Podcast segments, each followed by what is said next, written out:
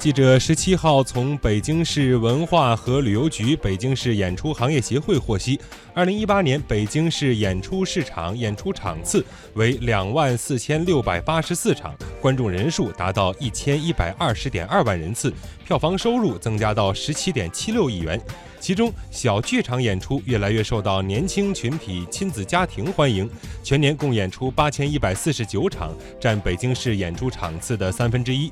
值得一提的是，北京市近年来实施多项政策，支持传统文化复兴，为传统戏曲的创新发展提供良好环境。全年传统戏曲共演出了两千五百二十六场，同比增长百分之十四点二。中国戏曲文化周、京津冀戏曲院团新春演出季等活动的开展，也推动了戏曲文化的普及和创新。